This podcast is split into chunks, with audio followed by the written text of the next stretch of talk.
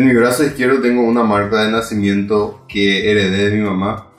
Tengo un lunar en el pie izquierdo. eh, tengo otro lunar sobre la ceja derecha. Y, y, bueno, por citarte rápidamente algunos detalles que ya vinieron conmigo de fábrica.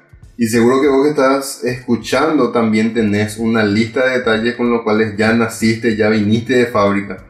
Y algunos de esos detalles ser que, pueden ser que te gusten y otros no necesariamente. Pero hay algo con lo cual todos nacemos y no es una virtud, no es algo bueno. Todos nacemos con la capacidad, con la habilidad, con el defecto de arruinar las cosas.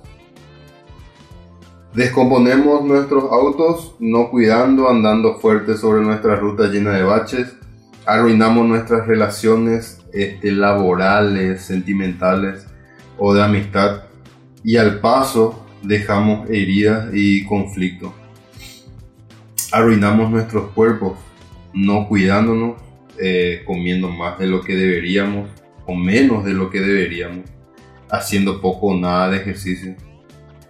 Y así hay una lista interminable de cosas, eh, digamos, más comunes en las cuales arruinamos y hay otras que son un poco más graves.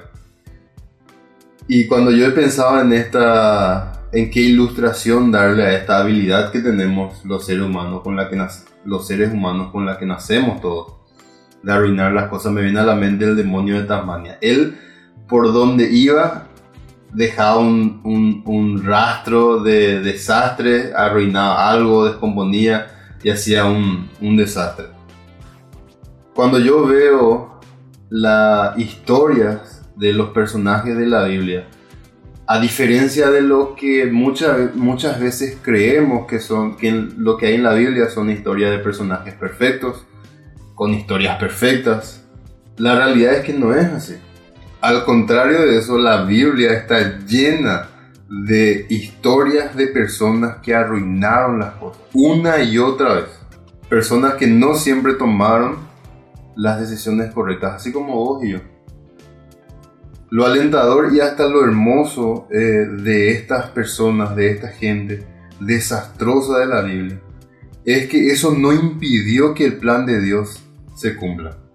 El plan y propósito de Dios para ellos era algo que no podían destruir. Por dejarte un ejemplo rápido, Dios le prometió a Abraham que tendría muchos hijos y que sus hijos iban a ser, sus descendientes iban a ser tanto como las estrellas en el cielo. Ese era el plan que Dios tenía para Abraham.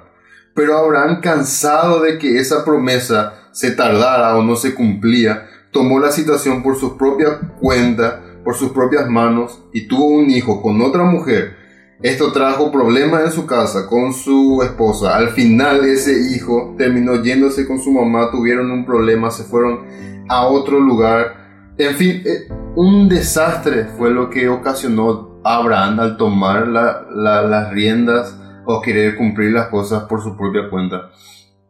Y uno dice, bueno, al final entonces sí arruinó el plan que Dios tenía el propósito que Dios tenía para él. Pero no fue así. Dios le recuerda que su promesa sigue en pie. Y aunque él se había equivocado, ¿por qué? Porque las promesas de Dios para nuestras vidas no se basan en si nosotros cometemos o no, o no cometemos errores. No se basan si nosotros nos equivocamos o, o no nos equivocamos, sino en lo fiel que Dios es. Las promesas de Dios se basan en su fidelidad. Porque Él sí es perfecto y Él no se equivoca. No importa qué tanto desastre, qué tanto arruinaste a tu paso, qué tantas equivocaciones tuviste en tu vida, qué, tantos, qué tanto daño dejaste a tu paso, como el demonio de Tasmania. Dios puede ordenar tu vida. Dios puede poner las cosas en su lugar de vuelta. Eso se llama gracia. La gracia es recibir algo que no merecemos. Y Dios eso es lo que quiere darnos. Y lo, hermoso, lo bello de esto es que está disponible para todos. Romanos 6.1 dice, no podés vivir como querés, porque eso sería una horrible violación de la gracia que se te dio.